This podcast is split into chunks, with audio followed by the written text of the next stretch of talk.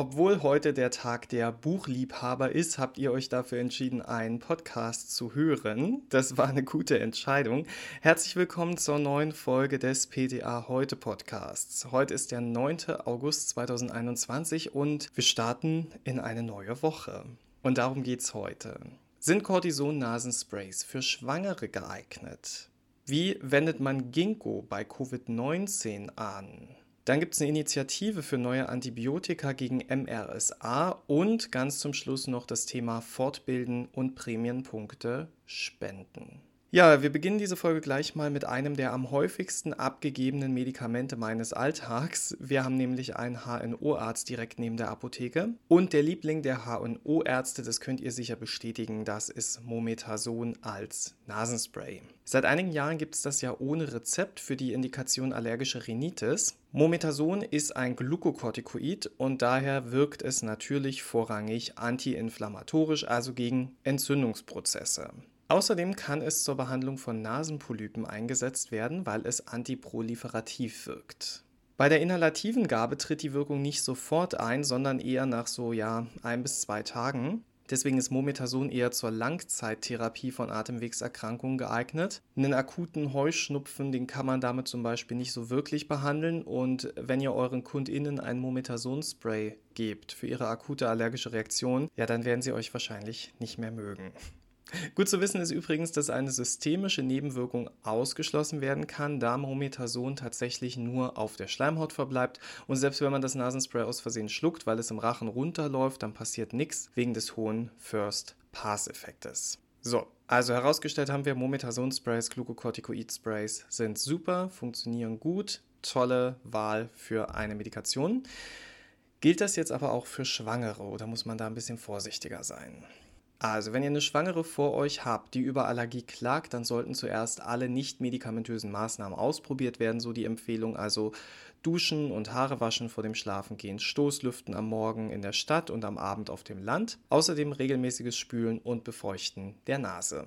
Und die Allergiker unter euch, die werden wissen, diese Maßnahmen sind eine kleine Erleichterung, aber manchmal geht es eben nicht ohne Medikamente.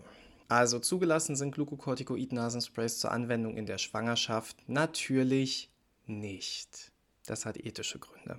Aber die Fachinformationen verbieten den Einsatz nicht. Wie bei allen anderen Arzneimitteln erfordert die Anwendung in der Schwangerschaft eine strenge Nutzen-Risiko-Abwägung.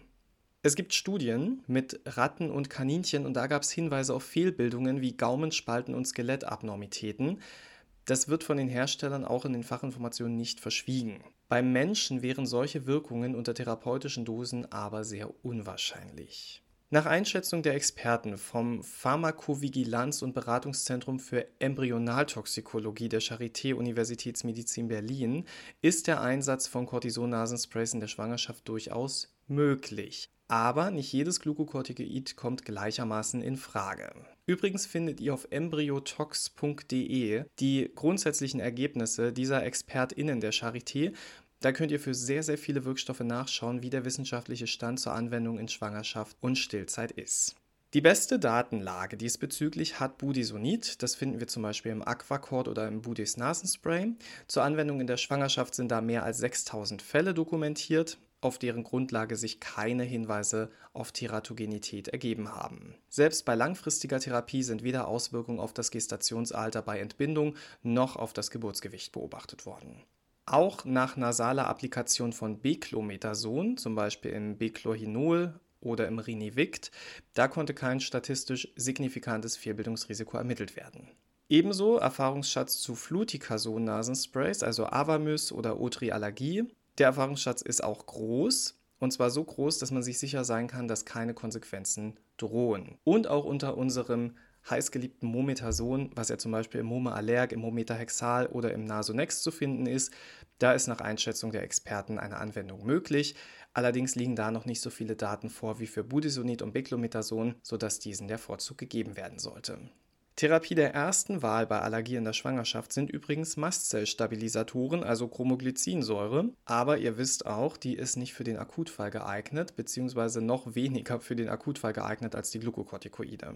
Für die Antihistaminika Acelastin und Levocabastin fehlt es noch an systematischen Studien. Laut Embryotox gibt es da aber auch keine Hinweise auf teratogene Wirkung, zumindest während des ersten Triminons und auch fetotoxische Effekte seien später unwahrscheinlich. Bei lokaler Anwendung ist die Resorption sehr gering, sodass keine systemischen Spiegel zu erwarten sind. Für die orale Anwendung sollten die besser untersuchten Alternativen gewählt werden, allen voran denn das Loratadin. Da hat man mehr als 5000 Schwangerschaften untersucht, aber auch Cetirizin und Clemastin kommen in Frage. Abschwellende Nasensprays mit Oxymetazolin oder Xylometazolin können in therapeutischer Dosierung kurzfristig angewendet werden und ihr wisst da in der Selbstmedikation maximal sieben Tage. Übrigens kontraindiziert während der Schwangerschaft, ohne Diskussion, sind Kombinationspräparate mit systemischen Sympathomimetika wie Pseudoephedrin. Und noch eine Info am Rande. SARS-CoV-2 ist bisher laut der WHO nicht in Muttermilch festgestellt worden, also empfiehlt die WHO weiterhin zu stillen, selbst wenn man Corona-positiv ist. Der Nutzen für die Kleinen ist nämlich enorm. Und da wir gerade mal wieder von Covid-19 sprechen, da können wir gleich mal über einen neuen Hinweis sprechen, dass Ginkgo biloba-Extrakte da förderlich sein sollen. Hm, interessant, ne? Eine wichtige Rolle scheint in dieser Hinsicht nämlich der Inhaltsstoff Quercetin zu spielen. Das ist ein Polyphenol und für diesen Wirkstoff wurde nachgewiesen, dass es wichtige entzündungsfördernde Botenstoffe hemmt. Außerdem unterdrückt das Quercetin die Bildung entscheidender inflammatorischer Enzyme, wie zum Beispiel Lipoxygenase oder auch die berühmte Zyklooxygenase. Und mittlerweile weiß man ja, dass eine Covid-19-Infektion mit einer erhöhten Bildung entzündungsfördernder Botenstoffe einhergeht. Und daher wäre es durchaus möglich, dass PatientInnen vom Ginkgo profitieren. Möglicherweise entfalten Ginkgo-Extrakte bei einer SARS-CoV-2-Infektion auch antivirale Effekte. In den Ginkgo-Blättern hat man Ginkolsäuren und Ginkolsäuren, die zeigten in vitro bereits antivirale Wirkung gegenüber Zytomegalie-Viren, Zika-Viren und Herpes-Simplex-Viren. Außerdem entfalten Ginkgo biloba-Extrakte antivirale Aktivität gegenüber Influenza und Hepatitis B-Viren. Um jetzt aber Empfehlungen für einen Ginkgo biloba-Einsatz bei Covid-19-PatientInnen aussprechen zu können, muss es jetzt erstmal kontrollierte Studien mit großen Patientenzahlen geben. Aber noch ein interessanter Gedanke, auch bei den Langzeitfolgen der Covid-Erkrankung, dem sogenannten Long- oder Post-Covid-Syndrom, da können Ginkgo-Extrakte hilfreich sein. Zu den wichtigsten Long-Covid-Symptomen zählt ja die Fatigue, also eine anhaltende Erschöpfung. Unter anderem können aber auch psychische Probleme sowie kognitive Beeinträchtigungen wie Konzentrationsverlust oder Gedächtnisstörung auftreten. Und das kommt euch jetzt bestimmt bekannt vor, denn das ist ja tatsächlich Indikation von Ginkgo-Extrakten. Es gibt nämlich auch Annahmen, wonach möglicherweise ein eingeschränkter Hirnstoffwechsel mit der Entstehung von Long-Covid-Symptomen in Verbindung steht. Und ihr wisst, Ginkgo verbessert die Durchblutung im Gehirn und deswegen könnte es sich hier eventuell als sinnvoll erweisen.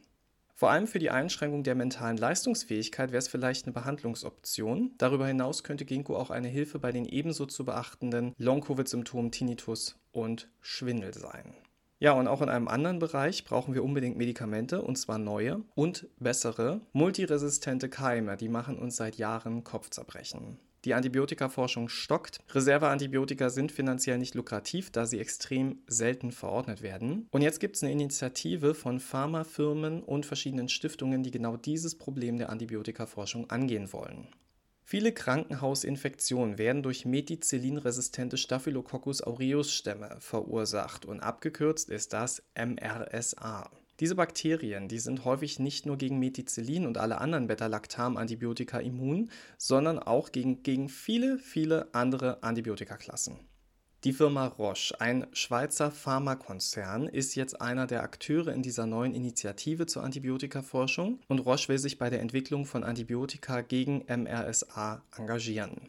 Nach Aussage von Firmenchef Severin Schwan ist es das Ziel des Unternehmens, in fünf Jahren ein erstes wirksames Antibiotikum zur Verfügung zu haben. Bis 2030 will die Initiative mehrere neue Antibiotika bereitstellen. Also neue Antibiotika wären dringend erforderlich. Allerdings, und das sagt auch die Firma Roche, zahlt sich die Entwicklung bei den heutigen Preisen nicht mehr aus. Das Ausfallrisiko bei der Antibiotikaentwicklung betrage um die 90 Prozent. Und deswegen schlägt Herr Schwan vor, die Marktzulassung für Mittel gegen multiresistente Keime in ähnlicher Weise zu fördern, wie das bei Medikamenten gegen seltene Krankheiten geschehen ist. Das sind ja diese sogenannten Orphan Drugs. Da hat die Politik Hürden abgebaut, Preiserhöhungen toleriert und Hersteller für eine gewisse Zeit vor der Konkurrenz geschützt. Ja, drücken wir mal die Daumen, dass die Initiative Erfolg hat.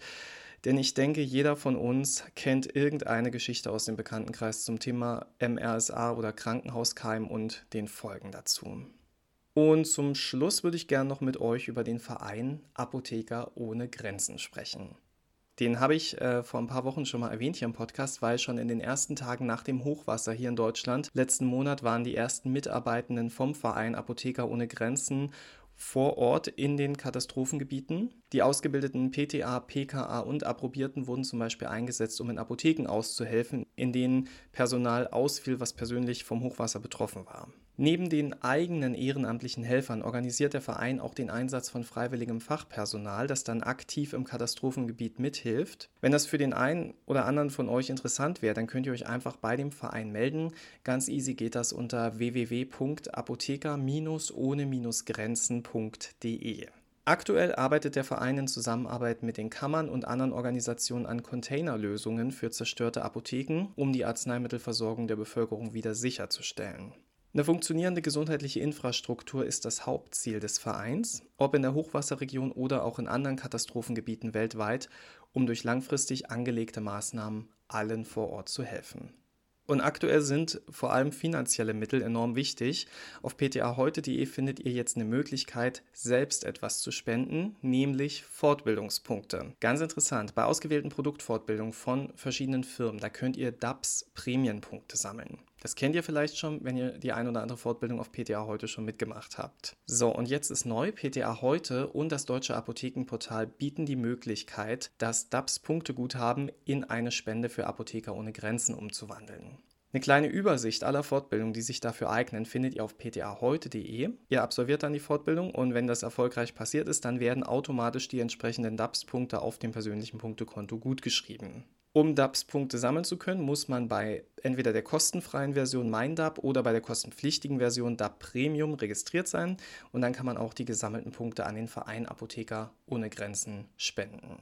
Um auf ptaheute.de DAPS-Punkte sammeln zu können, muss man allerdings das DAP-Konto einmalig verknüpfen. Ohne Verknüpfung könnt ihr zwar die entsprechenden Fortbildungen absolvieren, aber die Gutschrift der Punkte ist dann nicht möglich. Genaue Anleitung dazu findet ihr aber im Fortbildungscockpit. So, zum Schluss habe ich übrigens noch einen Tipp für euch.